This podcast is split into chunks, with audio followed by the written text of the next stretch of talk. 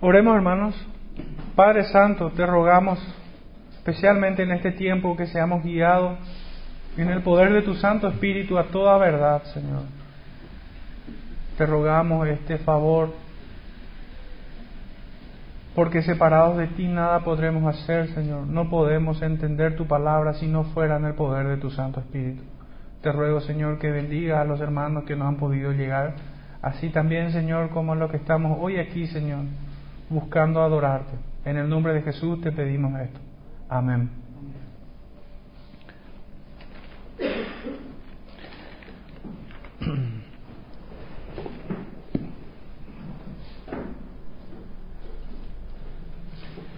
Bueno, en esta tarde, noche, hermanos, estaremos yendo un poquitito de vuelta al libro de los Salmos. Y estaremos estudiando un poco el Salmo 1, particularmente para mí muy significativo este salmo. Salmo 1 del verso 1 al 6, para los que le pido hermanos que se pongan de pie para reverenciar su palabra. Dice así, Bienaventurado el varón que no anduvo en consejo de malos ni estuvo en camino de pecadores, ni en silla de escarnecedores se ha sentado, sino que en la ley de Jehová está su delicia, y en su ley medita de día y de noche. Será como árbol plantado junto a corrientes de agua, que da su fruto en su tiempo y su hoja no cae. Y todo lo que hace prosperará. No así los malos que son como el tamo que arrebata el viento. Por tanto, no se levantarán los malos en el juicio, ni los pecadores en la congregación de los justos porque Jehová conoce el camino de los justos, mas la senda de los malos perecerá. Pueden sentarse, hermanos, que el Señor bendiga su palabra en el corazón de cada uno de nosotros en esta noche. A este sermón lo titulé Bienaventurado es aquel cuyo en cuyo corazón está la ley de Dios. Repito de vuelta, es, es el, el mensaje en sí mismo, el título de este, de este sermón. Bienaventurado es aquel en cuyo corazón está toda la ley de Dios. Este hermoso salmo que hemos leído nos muestra tres cosas. Lo primero, el carácter de dos hombres diametralmente opuestos entre sí. Uno que escoge el camino del bien y el otro que escoge el camino del mal. Lo segundo nos muestra en un decir la regla de la siembra y la cosecha. El que siembra para el bien recogerá bienaventuranzas y el que siembra para el mal recogerá perdición y ruina. Y lo tercero, también aquí vemos el castigo de Dios para los que escogen el mal hacer y vida eterna, eterna bendición para los que escogen el bien hacer. Estas son las tres cosas que he podido notar en el texto con el favor del Espíritu Santo. Y vayamos de vuelta al, al versículo 1 y 2, vamos a estar dividiendo este texto en dos momentos, en tres momentos, perdón. Verso 1 y 2, 3 y 4, 5 y 6. El verso 1 y 2 Bienaventurado el varón, así está escrito, en singular y no en plural. Debemos recordar que el Dios Todopoderoso conoce a los que son suyos, a cada uno por su nombre, de manera particular, individual. No habla en plural.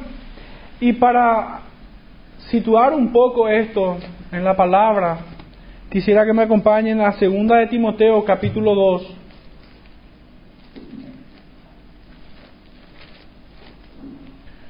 Verso 19, segunda de Timoteo capítulo 2, verso 19.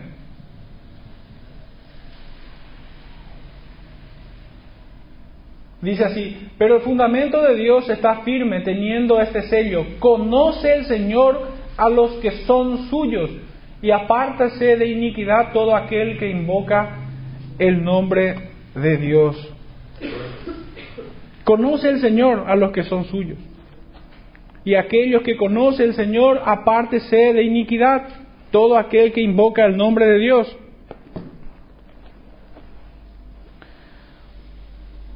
Él escoge quién se acercará a Él. Es lo que nosotros podemos ver también en el libro de Números, capítulo 16, verso 6.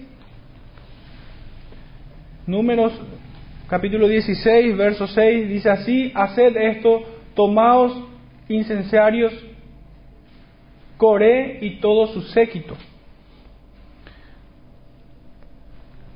El Señor conoce a sus ovejas. Podemos ver también esto en las palabras mismas de nuestro Salvador en, en Juan capítulo 10, verso 3, 14 y 27.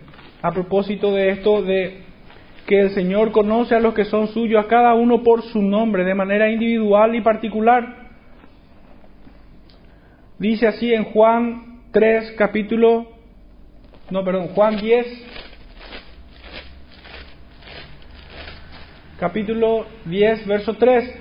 A este abre el portero y las ovejas oyen su voz y a sus ovejas llama por nombre y las saca verso 14 del mismo capítulo. Yo soy el buen pastor y conozco mis ovejas y las mías me conocen. Y verso 27, mis ovejas oyen mi voz y yo las conozco y me siguen. Sería muy pertinente que nosotros podamos ver este versículo 1 del libro de Salmos como hablando a cada hijo suyo, como a cada varón que ha conocido a Dios, que ha conocido la ley de Dios, que ha conocido sus caminos de manera singular. Aquel varón que lo conoce es bienaventurado. Dios le ha concedido vida eterna. Pues en las mismas palabras de nuestro Salvador dice, y esta es la vida eterna, que te conozcan a ti, Juan 17, 3. Este oye su voz y en consecuencia conoce el camino que le lleva al Dios eterno. También podemos de vuelta recordar las palabras de nuestro Salvador en Juan 8:47 cuando dice, el que es de Dios, las palabras de Dios oye. Por esto no la oís vosotros porque no sois de Dios. El contraste es absoluto. La polaridad está plasmada. El que conoce a Dios es de Dios, el que no conoce a Dios no es de Dios, ni tampoco haya cabida su palabra en sus corazones. También podemos ir momentáneamente al libro del, del Salmo 119 para reforzar aún más este concepto, esta doctrina, mejor dicho. Salmo 119, 1 al 8. Bienaventurados los, los perfectos de camino los que andan en la ley de Jehová, bienaventurados los que guardan sus testimonios y con todo el corazón le buscan, pues no hacen iniquidad los que andan en sus caminos. Tú encargaste que sean muy guardados tus mandamientos. Ojalá fuesen ordenados mis caminos para guardar tus estatutos. Entonces no sería yo avergonzado cuando atendiese a todos tus mandamientos. Te alabaré con rectitud de corazón cuando aprendiere tus justos juicios, tus estatutos guardaré, no me dejes enteramente. El conocer a Dios implica conocer su ley, conocer sus mandamientos, guardarlos y seguir su camino. La ley de Dios nos marca un camino. Son las señales para este peregrinaje en la tierra. No podemos andar sin ellas, sin atender a su perfecta ley y creer que estamos caminando hacia Dios. Para poder ir hacia Dios debemos mirar su ley. En ellas nosotros encontramos el camino al, al Dios verdadero. Y no estoy forzando el texto de ninguna manera, pues como dijimos esta mañana, la ley vino a ser un año a Cristo, nos enseñó cómo estábamos nosotros delante de Dios y puso en nosotros la necesidad del arrepentimiento, la necesidad de un Salvador. Sin el conocimiento de la ley no tendríamos conocimiento del pecado y menos aún la necesidad de un Salvador. Sin la ley estaríamos ciegos, incapaces de ver nuestros pecados, nuestra inmundicia. ¿Cómo pudiéramos nosotros conocer esta realidad del alma que se encuentra en pecado si no fuera por su perfecta y santa ley? Sin ella no pudiéramos ir a Cristo, sin la ley de, de Cristo. Este varón de manera positiva, este varón que vemos en el Salmo 1, quien es bienaventurado, conoce de manera positiva, busca andar en los caminos del Señor. Una linda, un lindo cuadro, una linda frase de nuestro Salvador, casi poética diría, encontramos en el libro de Lucas 2, donde se refleja esto que estamos diciendo. Lucas 2, verso 48 al 50. Repito la, proposición que hice. Este varón de manera positiva busca andar en los caminos del Señor. Lucas 2, 48 al 50. Leemos así, cuando le vieron se sorprendieron y le dijo su madre, hijo, ¿por qué no, nos has hecho así? He aquí tu padre y yo te hemos buscado con angustia. Entonces él les dijo, ¿por qué me buscabais? ¿No sabíais que en los negocios de mi padre me es necesario estar? Mas ellos no entendieron las palabras que les habló.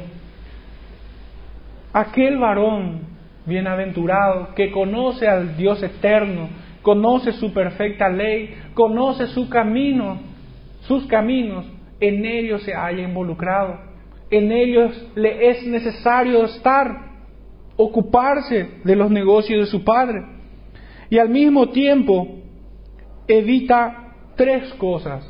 Por un lado, este varón que es bienaventurado busca de manera positiva la ley de Dios y andar en sus caminos. Pero también evita tres cosas. Uno, como leemos en el Salmo, evita el consejo de los malos. Evita también andar en camino de pecadores. Y por último, sentarse en silla de escarnecedores. Es lo que vemos en el versículo 1. Por un lado, vemos que busca hacer algo de manera activa, pero así también evita tres cosas el consejo de malos, el camino de pecadores y el sentarse en silla de escarnecedores. El primero, evitar andar en consejo de malos. Es llanamente distanciarse de todo aquel que carece del consejo de Dios. En él no hallará sabiduría ni prudencia, no hallará camino de paz, ¿Cómo entonces acercarse? ¿Cómo sería bienaventurado este varón que teme a Dios?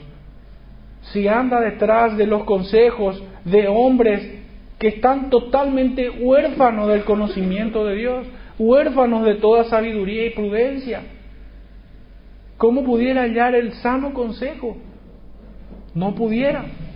Entonces este varón bienaventurado evita el consejo de aquellos que solamente tienen como ciencia su propia opinión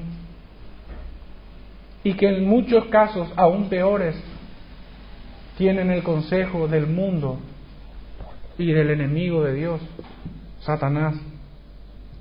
Para hacer un poquitito un contraste de esto, eh, vayamos por un momento al libro de Proverbios, estaremos del capítulo 16 al 19, algunos versículos. Proverbios 16, verso 20 al 33, empezamos por allí, evitando el consejo de los malos. El entendido en la palabra hallará el bien, y el que confía en Jehová es bienaventurado. El sabio de corazón es llamado prudente, y la dulzura de labios aumenta el saber. Manantial de vida es el entendimiento al que lo posee mas la erudición de los necios es necedad. El corazón del sabio hace prudente su boca y añade gracia a sus labios. Panal de miel son los dichos suaves, suavidad al alma y medicina para los huesos. Hay camino que parece derecho al hombre, pero su fin es camino de muerte. El alma del que trabaja, trabaja para sí, porque su boca le estimula. El hombre perverso cava una cava en busca del mal, y en sus labios hay como llama de fuego. El hombre perverso levanta contienda, y el chismoso aparta a los mejores amigos. El hombre malo lisonjea a su prójimo y le hace andar por camino no bueno. Cierra sus ojos para pensar perversidades. Mueve sus labios, efectúa el mal. Aquí el contraste entre el consejo de quienes son sabios y el consejo de los perversos, de quienes están huérfanos del conocimiento de Dios. El versículo 20 decía, el entendido en la palabra hallará el bien. Así también el que busca el consejo en este hombre entendido.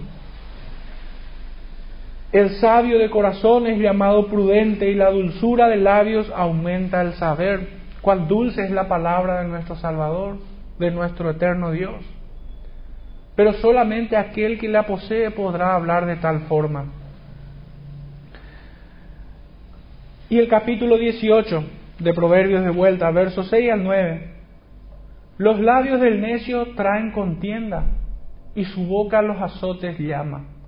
La boca del necio es quebrantamiento para sí y sus labios son lazos para su alma. Las palabras del chismoso son como bocados suaves y penetran hasta las entrañas.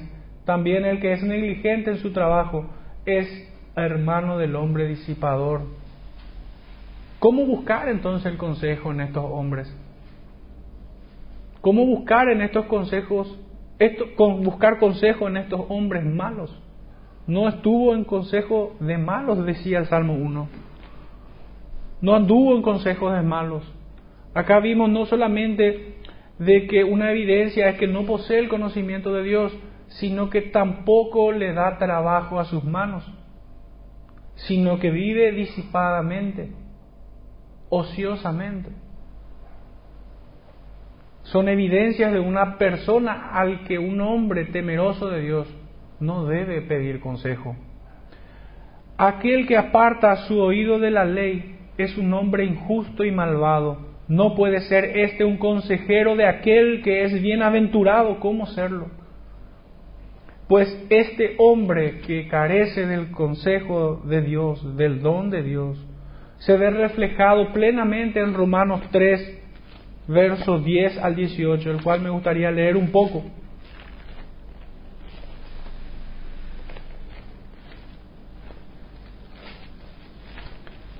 Sería pérdida de tiempo buscar consejo en un hombre así. Y cuán terrible sería la miseria si es que tomáramos el consejo para ponerla por obra. Romanos 3, versos 10 al 18. Como está escrito, no hay justo ni aun uno, no hay quien entienda, no hay quien busque a Dios. Todos se desviaron, aún se hicieron inútiles. No hay quien haga lo bueno, no hay ni siquiera uno. Sepulcro abierto es su garganta, con su lengua engañan. Veneno de áspides hay debajo de sus labios. Su boca está llena de maldición y de amargura. Sus pies se apresuran para derramar sangre. Quebranto y desventura hay en sus caminos y no conocieron camino de paz. No hay temor de Dios delante de sus ojos. Tomémoslo esto en primera persona para describir a este hombre al cual nunca debemos de pedir consejo. Estoy hablando genéricamente, no señalando a nadie en particular, pero aquel que es bienaventurado no puede pedir consejo a un hombre que no es justo, que no entienda la ley de Dios. No podemos pedir consejo a alguien que no busca a Dios, a alguien que se desvía de sus caminos, a alguien que se inutilizó por su propia prudencia, a alguien que busca hacer lo malo. Como dice aquí, sepulcro abierto en su garganta y buscaremos consejo en alguien así. No, aquel que es bienaventurado no lo hace. Estos están en flagrante rebelión contra Dios. No podemos buscar consejo en aquellos que se rebelan en contra de Dios. Entonces, este bienaventurado busca activamente conocer la ley de Dios, se deleita en ella, se involucra en sus caminos, pero también evita andar en consejos de malos. Lo segundo que evita es andar en camino de pecadores. Esto es que no se entremete en los negocios del mundo, desecha sus estrategias pecaminosas para alcanzar sus propósitos. Tanto sus metas como sus métodos son desechados por aquel que es llamado bienaventurado. Es lo segundo que evita este hombre. Evita estar involucrado en los negocios de este mundo. No comparten los mismos propósitos, las mismas metas, no tienen los mismos objetivos, las mismas prioridades. Y no solo eso, sino que también evita sus métodos para poder alcanzarlo. El mundo se vale de toda clase de métodos, sin importar que esté en contra de Dios. No tiene problema en hacer uso de sobornos, de presentar medias verdades, de engañar al prójimo o incluso de intentar burlar al Dios Todopoderoso. El mundo lo hace. El que es llamado bienaventurado evita el camino de pecadores, involucrarse en aquellos negocios que son del mundo, propios del mundo, y evita también sus métodos. Y de vuelta vayamos al libro de Proverbios para hacer un poco de vuelta al mismo contraste que hemos hecho con el consejo de los malos, aquí con el camino de pecadores. Proverbios 16, verso 1 al 12. Del hombre son las disposiciones del corazón, más de Jehová es la respuesta de la lengua. Todos los caminos del hombre son limpios en su propia opinión, pero Jehová pesa los espíritus. Encomienda a Jehová tus obras y tus pensamientos serán afirmados. Todas las cosas ha hecho Jehová para sí mismo y aún al impío para el día malo. Abominaciones a Jehová todo altivo de corazón, ciertamente no quedará impune. Con misericordia y verdad se corrige el pecado. Y con el temor de Jehová los hombres se apartan del mal. Cuando los caminos del hombre son agradables a Jehová, aún sus enemigos hace estar en paz con él. Mejor es lo poco con justicia que la muchedumbre de frutos sin derecho. El corazón del hombre piensa su camino, mas Jehová endereza sus pasos. Oráculo hay en los labios del rey, en juicio no prevaricará su boca. Peso y balanza justa son de Jehová. Obra suya son todas las pesas de la bolsa. Abominación es a los reyes hacer impiedad, porque con justicia será afirmado el trono. Aquí el contraste, los caminos del hombre, que son juzgados por Dios. Solo el Señor puede corregirnos a nosotros con misericordia y verdad, como dice el verso 6. Solo en el temor a Jehová los hombres se apartan del mal. El resto busca cohecho, busca soborno, busca medidas falsas en sus negocios. Aquel que es bienaventurado no se enreda en esto, no cae en esta trampa, no utiliza estos métodos. Verso 16 al 19 del mismo capítulo, mejor es adquirir sabiduría que oro preciado, y adquirir inteligencia vale más que la plata. El camino de los rectos se apartará del mal, diríamos que aquí está el núcleo de, esta proposición del Salmo 1. El camino de los rectos se apartará, se aparta del mal. Su vida guarda el que guarda su camino. Antes del quebrantamiento es la soberbia y antes de la caída la altivez de espíritu. Mejor es humillar el espíritu con los humildes que repartir despojos con los soberbios. También en el capítulo siguiente, verso 23, leemos así, el impío toma soborno del seno para pervertir las sendas de la justicia. Capítulo 18, verso 1 y 2, Su deseo busca al que se desvía y se entremete en todo negocio. No toma placer el necio en la inteligencia, sino que en su corazón se descubra. Versos 23 y 24 del mismo capítulo. El pobre habla con ruegos, mas el rico responde durezas. El hombre que tiene amigos ha de mostrarse amigo, y amigo hay más unido que un hermano. Capítulo 19, verso 1 al 3, para cerrar esta parte. Mejor es el pobre que camina en integridad que el de perversos labios y fatuo. El alma sin ciencia no es buena, y aquel que se apresura con los pies peca.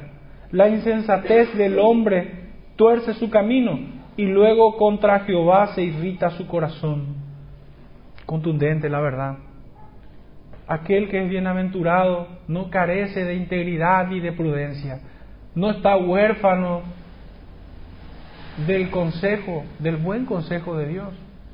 No se encuentra solo, sino que siempre está amparado en la, en la protección del Dios Todopoderoso. Por último, lo tercero que evita el bienaventurado es no sentarse en silla de escarnecedores. Estos son los burladores o los mofadores, de hecho que son términos intercambiables, que impenitentemente blasfeman, cuyas almas se encuentran en las más espesas tinieblas, son necios por naturaleza, ciegos en cuanto a toda cosa santa, solamente bucean en perversión. Y de vuelta en el, mismo libro de Proverbios, capítulo 16, verso 28 al 30. El hombre perverso levantará contienda, y el chismoso aparta a los mejores amigos. El hombre malo lisonjea a su prójimo y le hace andar por camino no bueno. Cierra sus ojos para pensar perversidades mueve sus labios, efectúa el mal. Este es el hombre perverso. Este es el hombre escarnecedor. Este es el que blasfema el nombre de Dios y el que hace tropezar a los más débiles, a los más pequeños. Este es el de labio lisonjero. Este es el que cierra los ojos para pensar perversidades y abre su boca solo para el mal utiliza el engaño como su principal herramienta, al modo que incluso lo usó Satanás. Satanás, como tentó en el huerto? Con que Dios os ha dicho, estos mofadores no necesariamente están fuera de la iglesia, sino que en muchos casos están dentro. Estos son los que se burlan del juicio de Dios, de los que tienen en poco el pecar indolentemente, de lo que hablan muy poco de la santidad a Dios,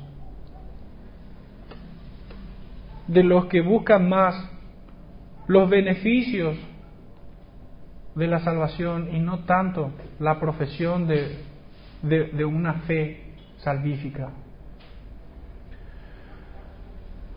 Y hay otros versículos referentes a esto. En el capítulo 17, versos 4 y 5 el malo está atento al labio inicuo y el mentiroso escucha la lengua detractora.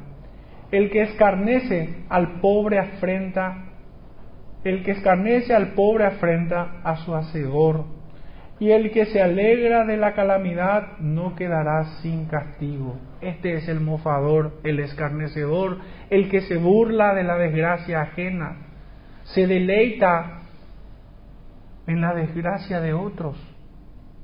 El escarnecedor se burla de Dios, se burla de su pueblo, se burla de su ley, se deleita en el tropiezo de, quienes son hijos de Dios.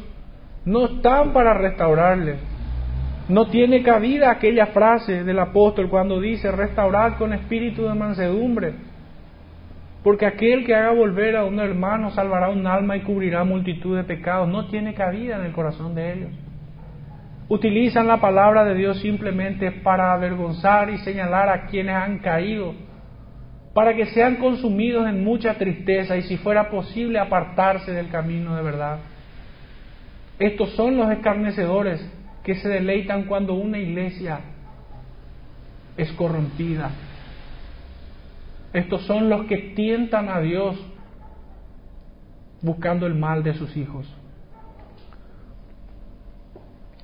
Los que prefieren proferir maldición y desventura antes que perdón y misericordia. El verso 15 del mismo capítulo. El que justifica al impío y el que condena al justo, ambos son igualmente abominación a Jehová. La palabra del, Señor nos está ilustrando aún más quiénes son, o mejor dicho, cómo son estos escarnecedores. Jamás alguien que es bienaventurado de parte del Señor pudiera sentarse en una silla así y juzgar a los demás de manera morbosa, buscando el deleite en la desgracia de otros. Aquel que es bienaventurado no busca el consejo de los malos, no se entremete en los caminos de pecadores, pero mucho menos se sienta en silla de escarnecedor sin darse cuenta estaría juzgando a un hijo de Dios. Y el Señor no tomará por inocente al culpable. Más que buscar su bien, busca su ruina. El verso, del, verso 20 y 21 del mismo capítulo. El perverso de corazón nunca hallará el bien, y el que revuelve con su lengua caerá en el mal el que engendra al insensato, para su tristeza lo engendra, y el, y el padre del necio no se alegrará. Verso 23, el impío toma soborno del seno para pervertir las sendas de la justicia. Verso 25 y 26, el niño, el hijo necio es pesadumbre de su padre y amargura a la que le dio a luz. Ciertamente no es bueno condenar al justo, ni herir a los nobles que hacen lo recto. Capítulo 19 del mismo libro, solamente ya tres, tres versículos más. El verso 25. Hiere al escarnecedor y el simple se hará avisado, y corrigiendo al entendido entenderá ciencia versos 28 y 29. El testigo perverso se burlará del juicio, y la boca de los impíos encubrirá la iniquidad. Preparados están juicios para los escarnecedores y azotes para las espaldas de los necios. Todo esto que hemos estado proponiendo no pretende hacer una clasificación de los hombres según el tipo de pecado, sino más bien reconocer la naturaleza de los pecados, que el varón, el cual es llamado bienaventurados, evitará. ¿Qué quiero decir con esto? Que una sola persona pudiera tener todas estas cualidades que hemos visto de estos hombres perversos, pudieran tener malos consejos, malos caminos, incluso ser escarnecedores. No necesariamente hay una distinción de, de, esto en un, en un hombre. Un hombre pudiera tenerlo todo esto. Pudiera ser que alguien tuviera malos consejos por carecer de la ciencia y el conocimiento de Dios, pero no ser un escarnecedor al mismo tiempo. No es alguien que busca de manera directa el mal del otro, pero en su ignorancia lo hace termina siendo un escarnecedor, porque su ignorancia no, no lo exime de culpa. Nadie puede apelar con eso. No pretendemos hacer una clasificación de estos hombres según el pecado, sino más bien identificar el error en el cual pudiera estar cayendo aquel que es llamado bienaventurado. El hombre piadoso busca el consejo de Dios y no el de los hombres. De esta manera evitará andar en consejo de malos. El hombre bienaventurado camina en la senda de los justos y evita el camino de perversidad. Y considera el justo juicio de Dios, acercándose en arrepentimiento por sus pecados y rogando ser lleno del conocimiento de la voluntad perfecta de Dios, para deleite suyo, poniéndola por obra. De esta manera, el hombre piadoso evitará andar en caminos de pecadores, buscando el consejo de Dios y evitando el consejo de los hombres, evitará andar en, en consejo de malos.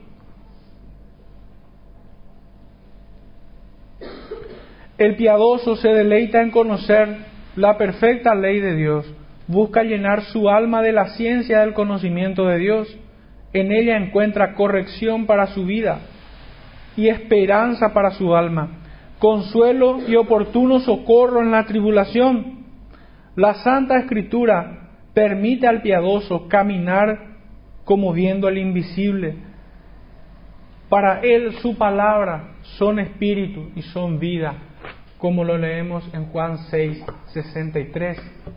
¿Qué le pudiera faltar más al hombre si tiene la palabra de Dios? Pues nada, pues ya lo tiene todo. En ella el bienaventurado se santifica viendo a su Señor. Juan 17, 17 al 19, santifícalos en tu verdad, tu palabra es verdad. En ella está su fortaleza, como leemos, y este texto sí me gustaría que me acompañen. Josué 1,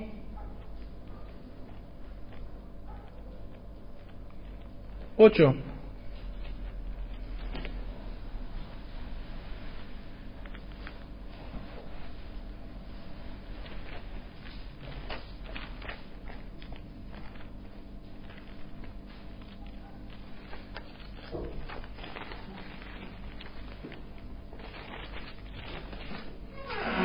Josué 1, 7 al 9 mejor.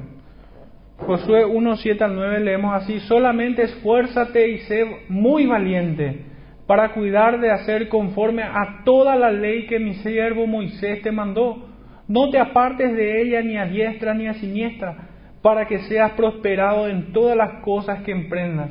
Nunca se apartará de tu boca este libro de la ley, sino que de día y de noche meditarás en él para que guardes y hagas conforme a todo lo que en él está escrito, porque entonces harás prosperar tu camino y todo te saldrá bien. Mira que te mando que te esfuerces y seas valiente, no temas ni desmayes, porque Jehová tu Dios estará contigo en donde quiera que vayas. En la palabra de Dios, aquel que es bienaventurado encuentra su fortaleza, su confianza pone su corazón en el justo juicio de Dios y en sus promesas. Con ella también limpia e ilumina su camino. Es lo que vemos nosotros en el Salmo 119, versos 9 al 16 y versos 105 al 109. El primero, 9 al 16. ¿Con qué limpiará el joven su camino? con guardar su palabra. Con todo mi corazón te he buscado, no me dejes desviarme de tus mandamientos. En mi, en mi, corazón he guardado tus dichos para no pecar contra ti. Bendito tú, oh Jehová, enséñame tus estatutos. Con mis labios he contado todos los juicios de tu boca. Me he gozado en el camino de tus testimonios más que de toda riqueza. En tus mandamientos meditaré, consideraré tus caminos me regocijaré en tus estatutos, no me olvidaré de tus palabras. Y el verso 105 al 109, cerrando esta parte. Lámpara es a mis pies tu palabra y lumbrera mi camino. Juré y ratifiqué que guardaré tus justos juicios. Afligido estoy en gran manera. Vivifícame, oh Jehová, conforme a tu palabra. Te ruego, oh Jehová, que te sean agradables los sacrificios voluntarios de mi boca y me enseñes tus juicios. Mi vida está de continuo en peligro, mas no me he olvidado de tu ley. Me pusieron lazos los impíos, pero yo no me desvié de tus mandamientos. Por heredad he tomado tus testimonios para siempre, porque son el gozo de mi corazón. Mi corazón incliné a cumplir tus estatutos de continuo hasta el fin. El varón que es bienaventurado se siente seguro meditando en su palabra. Se deleita en ella, es su tesoro, es su heredad. El verso 3 y 4 de nuestro texto central. Hasta aquí hemos conocido a estos dos hombres. Uno, el que, el bienaventurado, que se deleita en la ley de Dios y evita andar en consejo de malos, en camino de pecadores y sentarse en silla de escarnecedores, y el perverso que hace justamente todo eso. Y no, y no encuentra cabida la palabra de Dios en su corazón. Verso 3 y 4 dice así, será como árbol plantado junto a corrientes de agua, que da su fruto en su tiempo y su hoja no cae, y todo lo que hace prosperará no así los, los malos, que son como el tamo que le arrebata el viento. La segunda parte, estos versículos que estamos tocando ahora, el verso 3 y 4, nos muestra un poco, en un decir, la regla de la siembra y la cosecha. Aquel que, que siembra para el bien segará bienaventuranzas, pero aquel que siembra para el mal segará ruina. Así como existen dos tipos de hombres, el que es piadoso, amante de la ley de Dios, que evita el consejo de los malos, el camino de pecadores y sentarse en silla de escarnecedores, y aquel perverso que hace que se hace sabio en su propia opinión, desecha el consejo de Dios, que peca impenitentemente y se entremete en los negocios de este mundo sin arrepentimiento, tanto que se burla del juicio de Dios sentándose en silla de escarnecedor. Estos son los dos hombres que vemos aquí. Así también como estos, existen estos dos hombres, existen dos tipos de retribución también. Bendición para el primero y miseria para el segundo. Gran ruina. Un texto que nos ayuda a entender un poco esta, esto que propuse como una ley de siembra y cosecha. Licencia poética, obviamente encontramos en Gálatas 6, verso 16 al 26.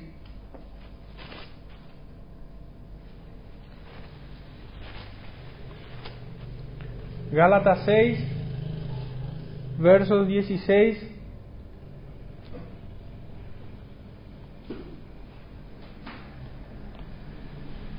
No, perdón, Gálatas 5 es.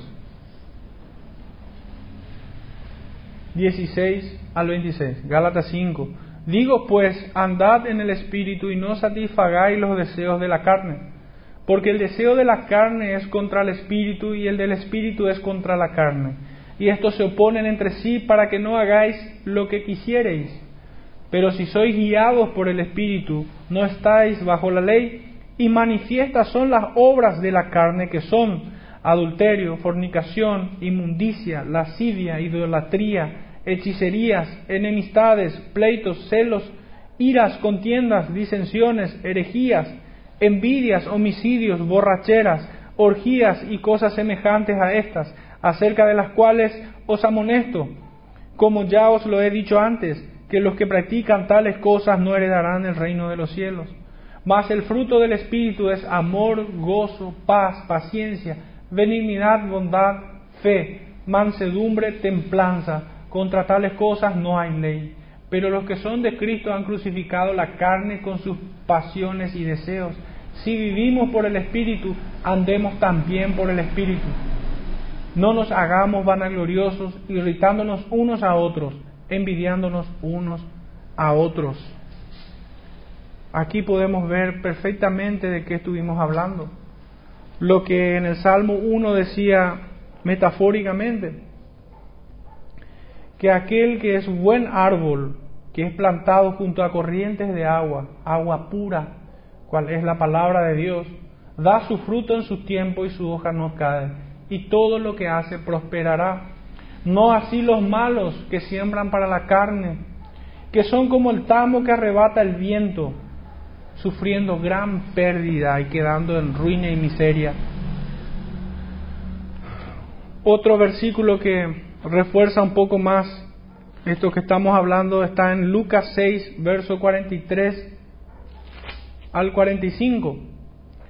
No es buen árbol el que da malos frutos, ni árbol malo el que da buen fruto, porque cada árbol se conoce por su fruto, pues no se cosechan higos de los espinos, ni de las zarzas se vendimian uvas.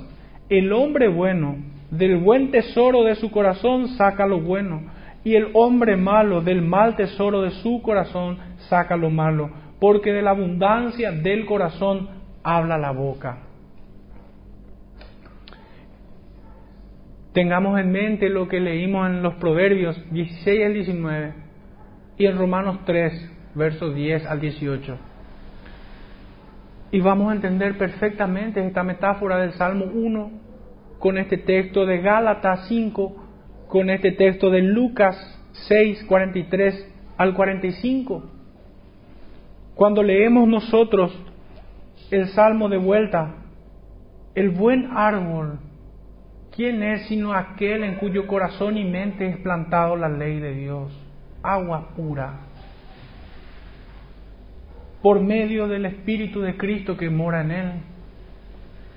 No así los malos, que son como el tamo que lo arrebata el viento. Son arrastrados por cualquier viento de doctrina, espumando su propia vergüenza a donde van. ¿Cómo los hemos de conocer? ¿Cómo nos hemos de escudriñar nosotros? El buen árbol da buenos frutos, el mal árbol da malos frutos. Un texto más, Juan 7, versos 38 y 39. El que cree en mí, como dice la escritura, de su interior correrán ríos de agua viva. Esto dijo del Espíritu que habían de recibir los que creyesen en Él, pues aún no habían venido el Espíritu Santo, porque Jesús no había sido aún glorificado. Y por último, Juan 11, 25.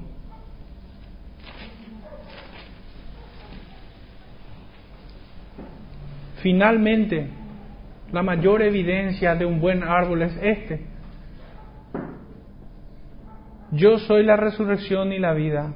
El que cree en mí, aunque esté muerto, vivirá.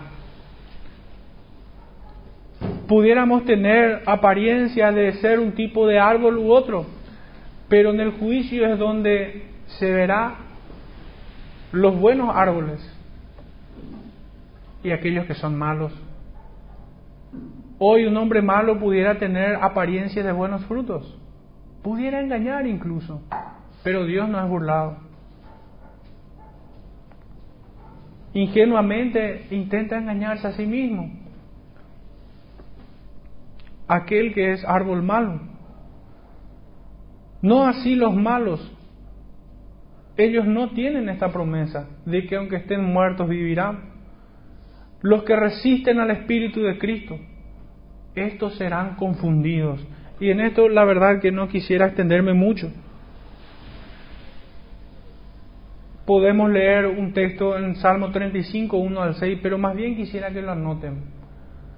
La palabra clave es aquí que estos malos serán confundidos, serán arrastrados, como dice el Salmo, por el viento. Y también en Mateo 7, 15 al 20.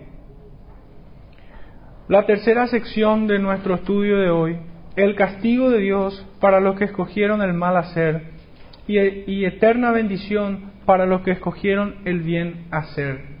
Finalmente llegamos aquí, a este punto. Hemos conocido aquel que es bienaventurado, aquel que es un perverso.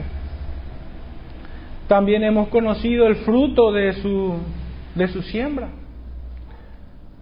Finalmente debemos entender el juicio que les espera y la promesa que van a recibir los bienaventurados. Verso 5 y 6 de nuestro Salmo 1. Por tanto, no se levantarán los malos en el juicio, ni los pecadores en las congregaciones de los justos, porque Jehová conoce el camino de los justos, mas las sendas de los malos perecerá. No se levantarán los malos en el juicio. estarán delante de un juez justo, que ya ha dictado su sentencia. Cualquier apelación que pudiera hacer, por más fantasiosa e ingeniosa que pudiera eh, elaborar el hombre perverso, ya llega tarde. La sentencia ya fue dicha y está próxima a su ejecución. Cuando el Hijo del Hombre venga, allí conocerán y temerán. Para cerrar este, este punto, quisiera que me acompañen en el libro de Mateo capítulo 25, versos 31 al 46. Y a través de este texto de Mateo podemos entender lo que leímos en el Salmo 1, que no se levantarán los malos en el juicio, ellos perecerán. Mateo 25, verso 31 al 46 leemos así, cuando el Hijo del Hombre venga en su gloria y todos los santos ángeles con él, entonces se sentará en su trono de gloria y serán reunidos delante de él todas las naciones y apartará los unos de los otros, como aparta el pastor las ovejas de, las, de los cabritos, y pondrá las ovejas a su derecha y a los cabritos a su izquierda. Entonces el rey dirá a los de su derecha, venid benditos de mi Padre, heredad el reino preparado para vosotros desde la fundación del mundo, porque tuve hambre y me disteis de comer, tuve sed y me disteis de beber, fui forastero y me recogisteis, estuve desnudo y me cubristeis, enfermo y me visitasteis, en la cárcel y vinisteis a mí. Entonces los justos le responderán diciendo, Señor, ¿cuándo te vimos hambriento y te sustentamos o sediento y te dimos de beber? ¿Cuándo te vimos forastero y te recogimos o desnudo y te cubrimos? ¿O cuándo te vimos enfermo o en la cárcel y vinimos a ti? Y, y respondiendo el rey les dirá, de cierto os digo que en cuanto lo hicisteis a uno de estos mis hermanos más pequeños, a mí me lo hicisteis. Qué notable es que aquel hombre bienaventurado, aquel buen árbol, esta oveja del Señor, ovejas de su prado, que el Señor lo conoce por su nombre, haya hecho tantas bondades y ninguna de ellas se esté jactando. De ninguna de ellas. Incluso hasta pareciera ser que lo ha olvidado, que ha hecho todo este bien, que ha llevado una vida piadosa, visitando a los enfermos, a los que están en cárceles, dando abrigo a los, a los que estaban desamparados, asistiendo a los enfermos, a las viudas. Ni siquiera pareciera que recuerdan que han vivido de tal forma, no se jactan en su vida piadosa. Es que estos hombres son pobres de espíritu y entienden de que hacen lo que les fue mandado simplemente. Y que no pudieran haber jactancia en ellos, en el corazón de ellos, porque solo hacen lo que tienen que hacer. Y comprenden de que toda buena obra le fue dada por Dios. Él puso el querer como el hacer por su buena voluntad en el corazón de cada uno de ellos. Y no solo eso, sino que entienden también de que Dios preparó ese camino de buenas obras para que anduviesen en ellas.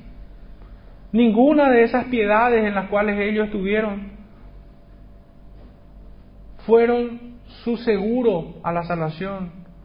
Nunca lo vieron como obras de salvación, sino más bien como un privilegio que Dios le dio para de esta manera mostrar su, su favor para con los hombres. No hay jactancia en ellos. Lo que sigue es totalmente opuesto. Entonces dirá a los de la izquierda, apartados de mí, malditos, al fuego eterno, preparado para el diablo y sus ángeles, porque tuve hambre y no me disteis de beber, tuve sed y no me disteis de beber Fui forastero y no me recogisteis. Estuve desnudo y no me cubristeis. Enfermo y en la cárcel y no me visitasteis. Entonces también ellos le responderán diciendo, Señor, ¿cuándo te vimos hambriento, sediento, forastero, desnudo, enfermo o en la cárcel y no te servimos? Entonces le responderá diciendo, de cierto os digo que en cuanto no lo hicisteis a uno de estos más pequeños, tampoco a mí lo hicisteis. E irán estos al castigo eterno y los justos a vida eterna. Vida eterna para aquellos bienaventurados. Ruina eterna para aquellos perversos. Es notable que en su hipocresía se jactan incluso estos perversos, que nunca tuvieron frutos buenos. Nunca, ni uno. Es el juicio que vemos aquí. La sentencia de Dios ya fue dictada y está próxima a ser ejecutada en cada hombre. Leamos finalmente de vuelta antes de entrar en la reflexión y aplicación. Nuestros salmos son apenas seis versículos. Bienaventurado el varón que no anduvo en consejo de malos, ni estuvo en camino de pecadores, ni en silla de escarnecedores se ha sentado, sino que en la ley de Jehová está su delicia y en su ley medita de día y de noche. Será como árbol plantado junto a corrientes de agua que da su fruto en su tiempo y su hoja no cae, y todo lo que hace prosperará. No así los malos que son como el tamo que lo arrebata el viento. Por tanto, no se levantarán los malos en el juicio, ni los pecadores en las congregaciones de los justos, porque Jehová conoce el camino de los justos, mas la senda de los malos perecerá. En este salmo conocemos el atributo de un Dios santo. Así también su consejo y sus juicios son santos e inmutables. En ella encontramos reflejado lo que hay o lo que fue implantado en la mente y corazón de aquel que es llamado bienaventurado, así como sus prioridades y su caminar en esta vida. El Hijo de un Dios santo escoge una vida de piadosa santificación. El bienaventurado busca esto, una vida de piadosa santificación, buscando el consejo de Dios y evitando el andar maldades, evitando el consejo de malos, el camino de pecadores y el sentarse en silla de escarnecedores. Finalmente, la aplicación. La escritura dice que no brotarán dos aguas de una misma fuente. ¿Y qué parte el creyente con el incrédulo? También nos dice que no andarán dos juntos si no estuviesen de acuerdo. Nuestros aspectos son la evidencia de nuestra profesión. Un corazón que anhela piedad busca saciarse de agua pura. En cambio, un corazón malo es incrédulo y perverso. Carente del poder de Dios para elegir el bien hacer, solo puede hacer el mal. Es incapaz de diferenciar entre lo santo y lo profano, pues no ha conocido al Dios santo. Oremos, hermanos, para cerrar este tiempo. Padre Santo, te damos gracias por tu bendita palabra. Te ruego, Señor, que ella sea implantada en el corazón de cada hijo tuyo y que en su mente esté todo el tiempo, Señor, deleitándose en poner por obras tus mandamientos. Ayúdanos, Señor, a buscarte cada día. En la mañana, Señor, en el transcurso del día, Señor, y antes de acostarnos. Te ruego, Señor, que seamos bendecidos con tu misericordia, con tu perdón, Señor. Ayúdanos, Señor, a caminar como bienaventurados en este tiempo. En el nombre de Jesús te rogamos esto. Amén.